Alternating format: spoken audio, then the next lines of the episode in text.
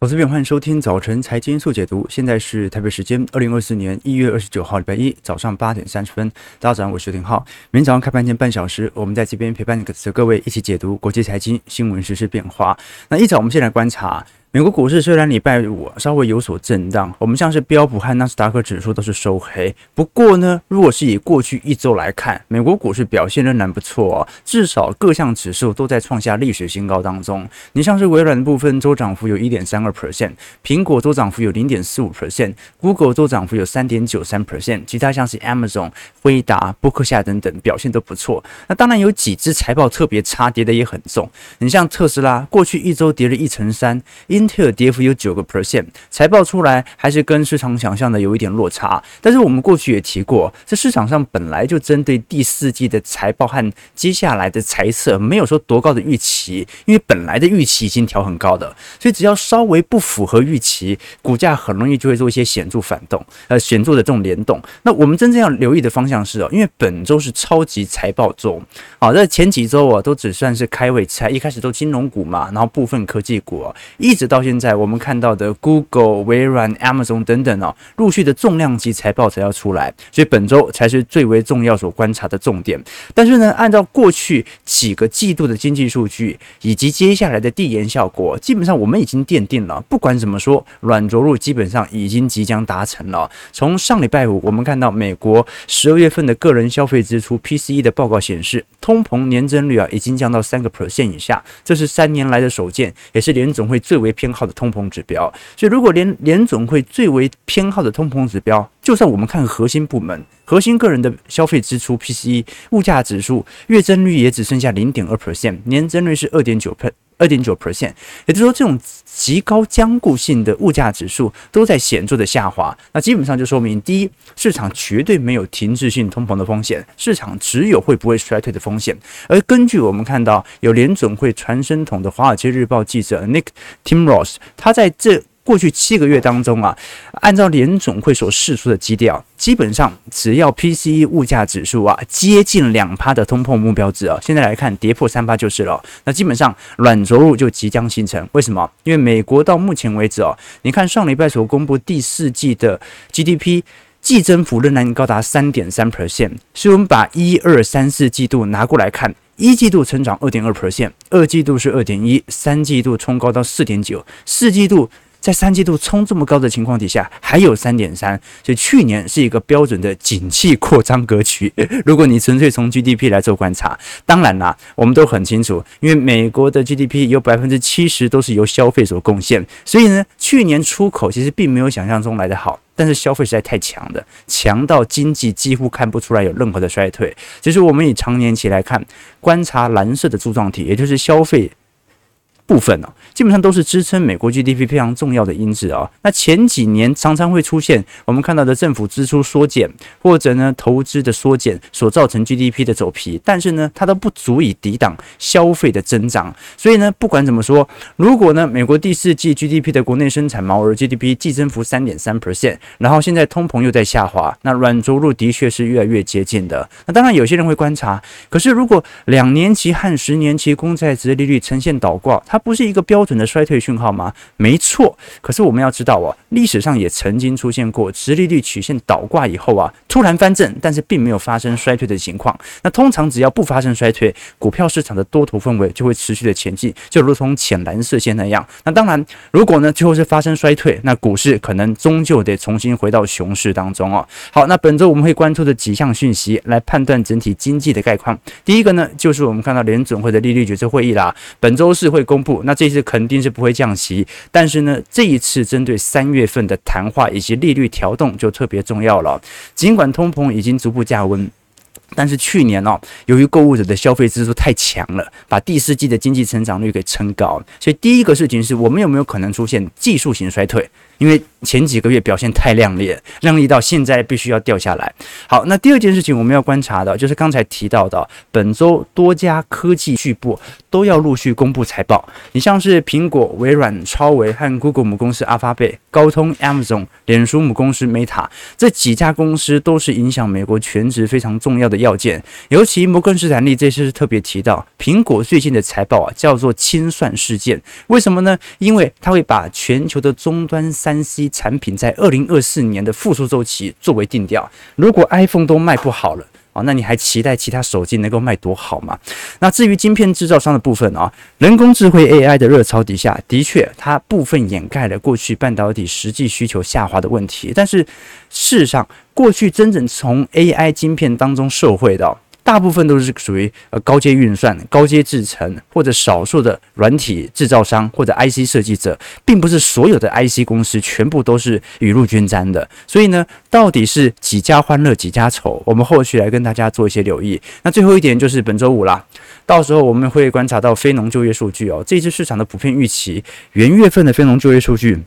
是增加十六点二万人，应该会比前值的二十一点六万人下滑非常多。因为老实说，真的能工作都已经回来了，你找不到这么多人回来工作。那失业率呢？预估跟去年十二月应该差不多，就保持在三点七 percent，一样保持我们看到的充分就业情况哦。所以呢，我们按照目前市场给予这些呃我们讲的超级巨头的评价，从现在总营收来做观察。其实门槛是拉的蛮高的哦。比如说，你看蓝色线，蓝色线是 Amazon，市场的预估是认为 Amazon 的季度营收应该可以创下史高，苹果的部分也是创下史高，微软的部分也是创下股史高，阿发贝、Meta 都是。所以先说一件事情哦，如果这一次第四季财报出来没有全部科技股都创下史高，股价有回调是很正常的事情哦。因为过去的股价的显著上涨，其实就是在预估接下来 EPS 会越来越好，这也蛮蛮。很符合我们过去几个季度给予的预估值啊。我们过去跟投资朋友提过，股价它不完全是百分之百由股价的，或者说我们想个股的盈利来驱动，长期是有这样的关系，但短期呢，其实它真实影响的是股价是跟。盈余的预期来做变动。举个例子来说，我们看到的蓝色线是标普百指数长期的价格变化，而橘色线呢，是我们观察到标普百指数的盈余预期变动。为什么讲的是盈余预期？因为如果你通常讲的是实质盈余，那它大概率会落后一点嘛，比如说股价先上涨，涨了没多久之后，是大家的预期跟着一起上涨，对不对？所以你可以观察到，它当中还是维持着一定的联动程度，很有可能联准会的放鹰放鸽都会影响股价，但是最终它反映的就是盈余的预期，大家认不认为越来会赚越来越多钱？好了，那我们过去今年已经看到了，其实大多数科技股表现得不错，辉达涨幅是高达两成，Meta。Microsoft、阿发贝、Amazon、苹果涨幅分别从三个 percent 到十个 percent 不等啊。那表现最为差劲的就是特斯拉。特斯拉虽然在前几个呃，应该讲前几个月当中啊，其实随着美国股市也有似乎有显著的反弹，但是这一波自从财报出来的时候，卖压是极大无比的哦。啊，从整体跌幅，今年已经跌到接近两成五了啊，甚至它的市值已经被礼来所超越了。我们观察美国股市市值当中的排名，第一名现在是微软呐，哦，在过去几个交易日超过了苹果，再来是沙乌地阿美排名第三，阿巴贝第四，再来是 Amazon、辉达、Meta、波克夏。第九名已经变成台积电了哦，这个台积电最近也是市值膨胀速度很快啊。再来是礼来，特斯拉已经被挤到前十名以外，排到第十一名了。好，那特斯拉在短期内所遭受的冲击，今天就值得大家来多做些关关注。首先，我们聊的是特斯拉股价。特斯拉如果是从元月份以来，迄今跌幅大概是两成六，市值蒸发了两千零五十亿，预估已经连续六周收低了，周线创下二零一六年以来的最长连跌记录。那特斯拉遭受的抛售原因很多，当然从财报日那天公告以来是非常重要的冲击。那其中一个，很明显就是我们观察到，在过去一段时间电动车需求的大幅下滑。我们看到特斯拉在过去一段时间。当时大家应该还记得前阵子的新闻哦，虽然它并不是一个非常重要、影响电动车被抛售的新闻，但它是一个指标性新闻，就是赫兹租车。赫兹租车大概是从去年十二月份开始哦，进行大规模的电动车抛售，它并没有完全说要针对特斯拉，但是它进行大量的电动车抛售，而且把这一部分的收益哦。在新闻稿当中是决定要用来购买燃油车，以满足客户的需求。那我们具体观察上，在整个呃网站上所贩卖的特斯拉啊，老实说，第一残值下行幅度非常快。那第二点呢，是呃现在看起来是因为电动车的维修成本比较高，所以呢，为了要控制住整体租车业的呃利润哦，所以啊必须找一些妥善率更好的一些汽车。这个我不确定哦，我们板上有没有开特斯拉投资朋友？因为我不是开特斯拉，晚上有没有开特斯拉投资朋友？第一，到底妥善率怎么样？第二，二手车价格的报价真的有下跌来得这么快速吗？我如果根据是呃从网络上的讯息，我们来做做一些比较和观察，你会发现特斯拉的二手车价格，如果是从二零一九年的高点来做观察，当时的高点哦，大概是二零二二年的七月份。最高位是六万七千九百美元，我们讲的是二手平均车价啊，就所有车款进行累积的。那现在是下滑到多少啊？三万五千八百四十四美元哦，在美国市场当中，哎，这个跌幅才过多少？十八个月哦，它跌了五成呢。哦，所以我不确定哦。是不是真的跌价速度来得这么快？有有没有我们板上的投资朋友现在是开特斯拉的，对不对？呃，是是不是真的跌很快？好，我不是说股价跌很快啊，我是说它的那个二手车价是不是看起来妥善率真的有点问题啊？好，那我不确定啊。那另外一件事情，我们也观察到，特斯拉在最近啊，在全美有大又大幅的召回接近二十万辆的汽车。那不只是在美国市场，在中国市场也是大幅度的召回。那召回的原因主要还是来自于有部分。呃，这个维修的要件呐，啊，你其实你可以观察到，前阵子是芝加哥哦，当时天寒地冻嘛，很多特斯拉的充电站呐，它无法充电，也不知道为什么，哦，就特斯拉的车就被迫停在那边，好，就卡在那边。好，那这个是我们可以观察到有很多事件性的新闻，但它它都不是一个影响到特斯拉财报的这种原因。特斯拉财报的真正的原因，就是因为毛利率下滑太快了，快到远远高于。毛利这个市场原本预期的下行幅度，我们如果观察特斯拉在本次的财报当中，在二三年第四季业绩，这一次营收。总体营业的收入是两百五十一点七亿美元，同比增长有三个 percent，环比有七点八 percent。不过呢，这跟市场原本预期的两百五十六亿美元下滑了五亿。那我们要清楚知道哦，特斯拉在本轮的财报当中，它不是第一次下调了，市场早就在三季度左右已经大幅下调对于特斯拉的评级。这也是为什么在美国股市持续创下历史新高的同时，特斯拉股价表现相对比较疲惫，因为大家本来就对你的预期不高了。结果你还是不符合我们预期啊，尤其在利润的部分只有二十一亿美元，远远低于市场预期的二十三亿啊，同比是下滑了四成六。好，那利润快速的压缩，很明显就是因为毛利率的下滑。这一次特斯拉在第四季的毛利率是创下二零一九年以来的最低水平，是十七点六 percent。在过往，呃，我们讲说二零二二年呢，当时特斯拉啊这个营业收入啊创下史高的同时哦，它很大程度是来自于毛利率的持续扩张，当时最高来到两成五以上哦，现在下。滑到一十七 percent，那比亚迪的毛利率是多少？也是十七 percent 哦，所以特斯拉其实降价幅度是非常大的。它当然有达到一定市占率的条件，但是毛利率下滑速度太快了。我们根据每股盈余来做观察，在二零二二年特斯拉的每股盈余是四点零七块，二三年飙到三点一二块，二四年看起来是会衰退的哦，来到二点三六块。那看一下特斯拉的整条复苏曲线，可能要一直到二五年到二六年才会赚回四块，看能不能重新创下史高了。其实我们以美国的整体存货销售比就看得出来，这个市场上。的确，对于汽车产业的需求真的在下滑。我们讲的不是说什么电动车好或坏，讲的就是整体汽车产业的问题。如果是以存销比来做观察，在整个二二年中旬，大概接在二点四倍左右。去年上半年大概已经飙到了。三点二倍哦，那一直到现在，二零二四年年底哦，而二零二三年年底到二零二四年年初哦，已经飙到了接近有三点三倍左右。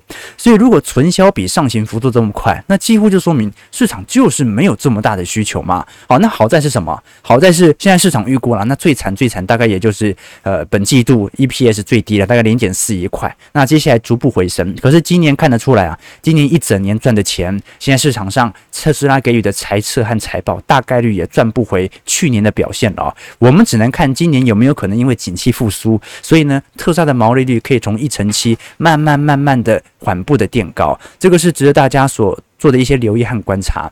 那到底盈利的能力啊，它的触底反弹时机啊，是不是已经完全到来？现在看起来就是消库存的时间会比想象中还要来得长。那第二件事情呢、是我们如果是从前瞻指标，也就是从上游材料的碳酸锂价格啊，哦，这些电池原材料的价格，现在其实还在下跌当中。啊，这说明特斯拉其实成本某种程度正在压低哦。啊，可是呢，如果碳酸锂电池价格还在下跌，那不就说明着现在电动车第一，呃，这个市场上对于原物料的需求并不是这么强劲，市场的需求其实正在下滑嘛？我们如果是从整个产能过剩的状况来做推演啊，我们当时很清楚，特斯拉真正的降价用意哦，它并不是针对啊其他，比如说。欧洲市场或者美国市场啊，它真正降价的原因是要针对中国市场。为什么？因为特斯拉本身在欧美市场，它就拥有一定程度的市占。可是呢，现在整个中国市场已经出现了严重的电动车产业产能过剩的情况。也就是说，中国电动车现在已经内卷化了。这个特斯拉的降价，它再怎么降，也不太可能降到跟呃其他电动车相同的价格。你只能用更好的品质，然后相对的降价来获取更多的市占。可是我们看到中国在在电特斯拉的整体月销量层面呢、其实去年一整年它并没有完全的突破史高。真正的高点还是在二零二二年左右，尤其哦，这个比亚迪到目前为止扩散速度还是很快，在去年三季度左右，整体新能源车的电动的销售量哦，早就已经超过了特斯拉。那我们要观察的几个要件呢，因为特斯拉现在人家有说其他另外一种办法，就是在美国市场当中尽可能的扩大整体销量。但第一个，美国在电动桩的设置率比较来得低，它那个推行速度还是会受到一些国家政策的影响。举个例子来说，我们如果观察。在整个二零二三年上半年，全球各地区的电动车的渗透率哦，哦，它跟市占率的最大不同在于哦，渗透率是讲说这个地区它卖的汽车当中有多少台是电动车。那你看得很清楚哦，中国在上半年哦，去年上半年早就已经高达三成了，你卖十台汽车有三台都是电动车哦。欧元区的部分是十台有两台，美国的部分哦。一百台才七台啊，哦，等于是十台只卖了零点七台，哦，所以老实说，目前美国在电动车的渗透率仍然不是特别高。好了，那现在问题来了，因为特斯拉目前的主要营收来源呢，还是集中在我们看到的汽车产业，目前整体营收大概有八十六 percent 都是来自于汽车，那只有百分之六是来自于能源系统，百分之九是服务以及其他收入。那问题来了，那过去我们给你这么高的评价的本益比哦，那是不是会趁你现在哎，好像财报不？如预期的时候进行适度的回调，那是很正常的。我们看，即便哦，股价已经回调了一阵子，特斯拉目前的本益比还是高达六十倍哦。诶，怎么会有一家汽车产业的本益比高达六十倍呢？这说明我们过去跟投资者提过，特斯拉根本就不该是卖电动车的。这么高的本益比哦，它基本上印证了市场上给予它的评价，不应该是一台卖车子的公司。它应该是要卖其他东西的，所以的确，市场上现在，尤其以汇丰所开出的报告当中哦，特别针对的就是特斯拉为什么还没有针对其他的业务营收，尽可能的扩大其他裁员，因为照来讲哦。你卖电动车只是一种手段，真正的目的哦，是为了要创造一个新时代。这个新时代，我们的预估值哦，本来是预估在整个二零二五年以前，特斯拉在各领域的营收就能显著的增长。事实上，市场本身的预估是有百分之三十九是来自于 FSD 的整体营收，也就是我们看到的啊自驾系统相关的模板。哦，那这项专利哦，如果其他汽车商采用的话，应该会有不错的营收增长。但到目前为止，并没有，大家都在做自己的。百分之十六是认为特斯拉。的储能系统到时候可以开开放给其他电动车厂共用，所以呢，可以获取更多的收益啊。目前看起来比例也不是特别高。那其他像是 Dojo 的超级电脑或者 Optimus 啊，就我们讲的特斯拉机器人，到目前为止其实都还没有具体的营收。当时我们讲过，人家给他这么高的本益比啊。照来讲，不太可能是因为电动车，因为电动车市场哦，虽然它在扩张，但是整个汽车产业早就已经饱和了。所以呢，什么时候我们看到在这几个部门当中，特斯拉有显著的突破，那就说明它的本益比很有可能会来到来到显著的上行过程当中。当然了，我们评价个股通常都不是很准的。好，按照我们过去这个推演脸书 Meta 的经验就看得出来。啊，这个。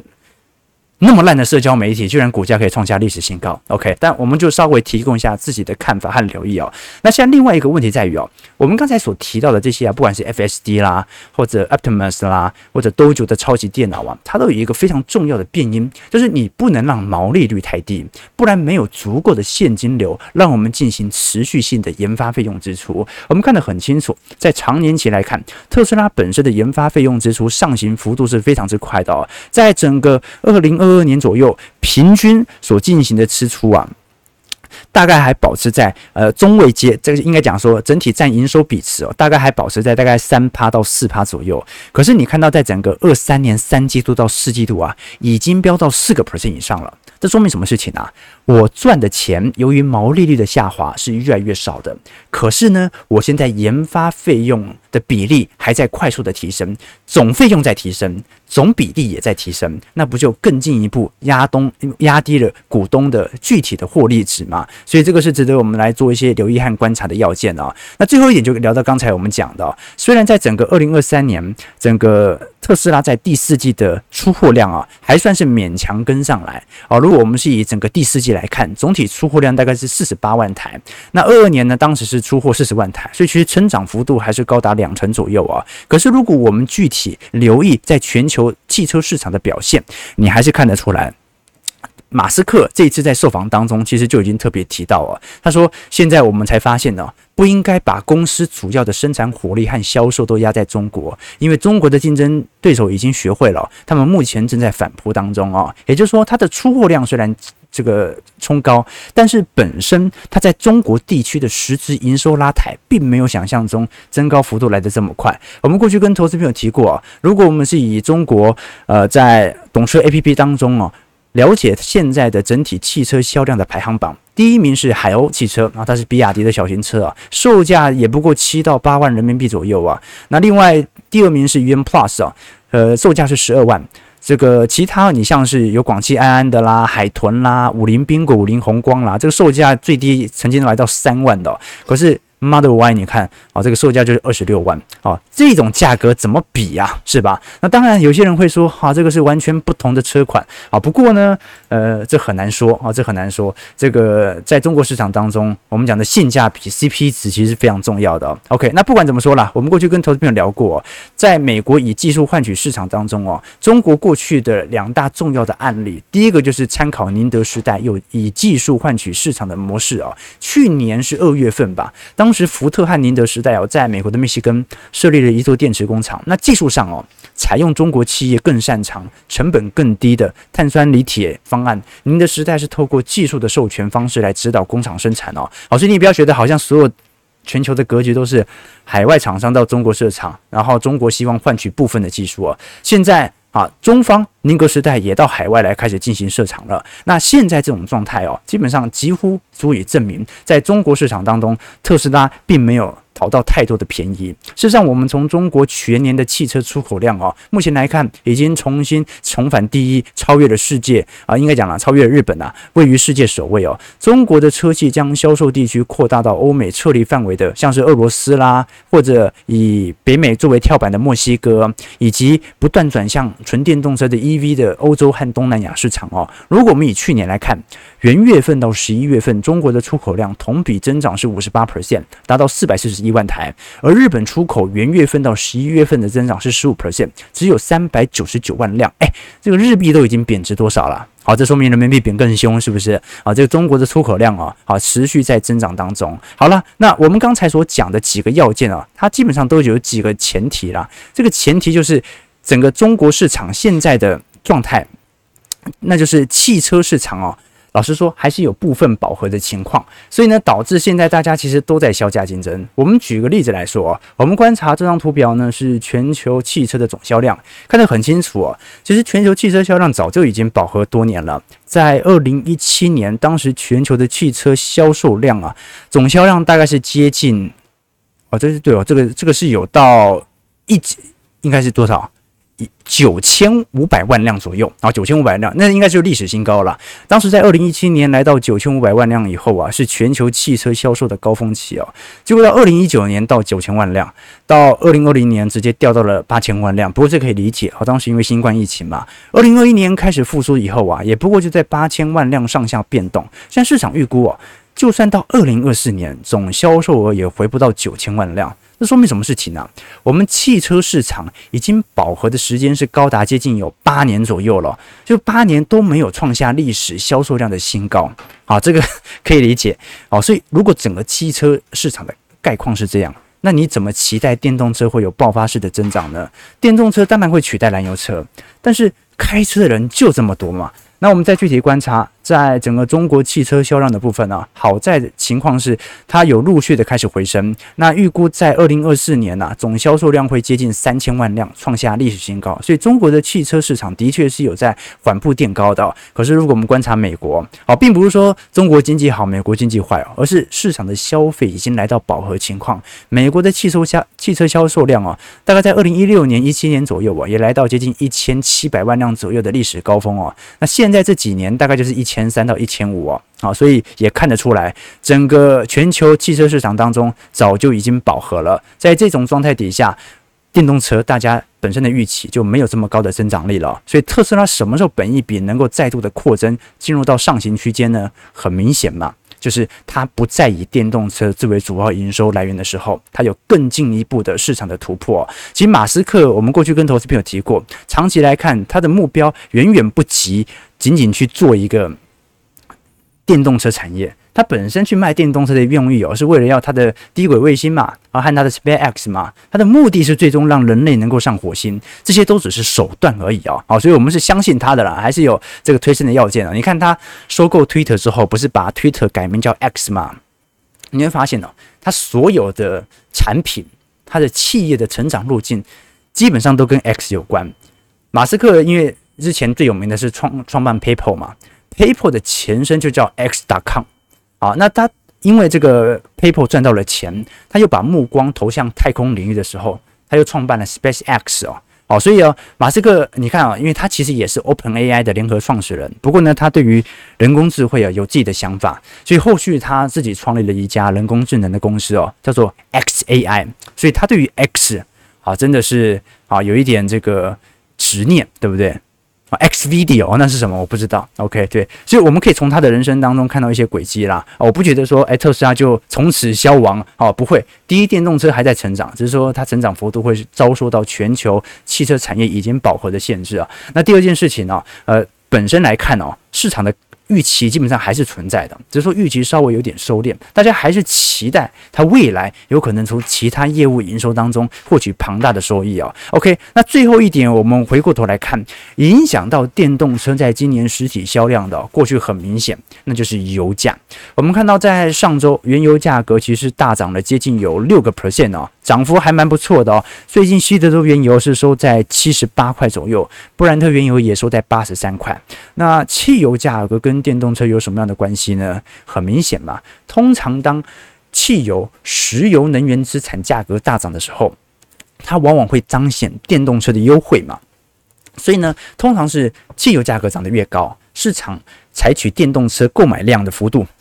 基本上也会来得越大，所以在这种状况底下，如果原油价格啊随着景气需求的走皮啊，或者适量的减产开始走升，那是不是意味着电动车的需求量有可能回归呢？那我们就要具体观察原油是不是还具有长期推升的力度啊？其实呢，并没有。为什么这么说？如果我们根据目前全球产能的变化，由于美国现在页岩油是如火如荼的开采产能当中，二零二四年全球石油供应呢，基本上预估会供过于求。那么在许多因子底下啊，比如说中国的复苏情况，或者 OPEC 的减产计划，基本上都会有影响到未来的方向。但是呢，至少我们可以承认，美国的整体页岩油的产量已经准备要突破二零一九年的新高了。那过去我们提过，影响到二零二四年国际原油市场的几个变数啊。第一个就是已经持续了二十三个月的俄罗斯和乌克兰战争哦。这场战争的主要当事方，俄罗斯曾经是全球最大的石油出口国，而欧洲国家的能源进口在过去一段时间都是依赖俄罗斯的。只不过呢，在过去一段时间啊，随着相关禁令的产生呢，天然气价格已经回到基本面了。那现在乌俄战事又是一个僵持的阶段哦。但是我们不能不承认啊，就是说这场战争如果突然停止。啊，突然假设啊，假设今年就突然停止，那原油价格有没有机会来做一个显著的暴跌呢？啊，这个是值得来做一些观察的。那第二点呢，是今年年底是美国总统大选年，作为全球最大的石油消费国，美国的车用燃料消费量每天是九百万桶啊。大概占了全球石油的消费量的五成哦，所以啊，这个美国人都是经常开车的啦。车用燃料的支出是美国家庭仅次于住房的第二大支出。好，那现在问题来了，如果对于执政党有利的话，最好最好哦，让美国国内汽油价格跌破三美元一加仑，这个时候全 可能全美的这个民众哦。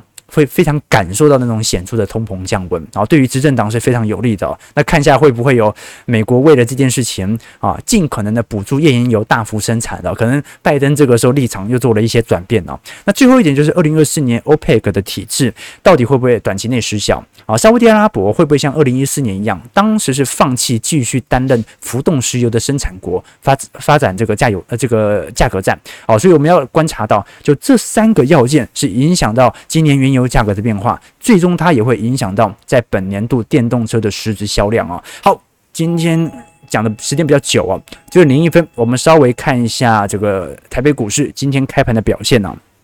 啊，对，都忘记讲了，今天有有有没有人开特斯拉？到底妥善率怎么样啊？OK，哦，还不错，还不错，掉掉价是蛮快的，是不是？啊，我我有有时候看到那个数据，我想，哎，这个真的是有掉价幅度来到砍半这么离谱吗？对，OK。啊，去租的啊，对对，我我也去开开开看看好了，OK，对对。所以 SpaceX 上市吗？没有上市，对啊，自驾是政治问题，不是技术问题哦。太多利害关系可以被政府卡，对对对，啊，好像是零下二十度就不行了哦，是这样子吗？哦，那太北边的地方的确不太 OK 哦，OK 哦，啊，容错率多少？OK。疯狂开车，观众傻眼啊！价价格低，性价比又高，这要炸多久啊？买电动车是来炫耀的吧？啊，这有什么好炫耀的？OK 啊，对对对，电动车寿命呢、在于电池寿命啊。哎，对，哎，它到底寿命多长啊？啊，这个我啊，这个是我的我的工作，我应该好好研究，对不对？OK 哦，啊。今天还是开车了，对对，我们今天是聊车，我们今天不开车哦，就零二分啦。我们今天主要稍微梳理一下，我发现我们的节目当中好像有蛮多是这个特斯拉的粉丝哦，OK。我不理解这有什么好粉丝的，应该是马斯克的粉丝吧，对不对？应该是马斯克的粉丝啊。好，我们只是想跟投资朋友分享啊，这个我们市场对于股价的上行呢，必须找到它的初始原因。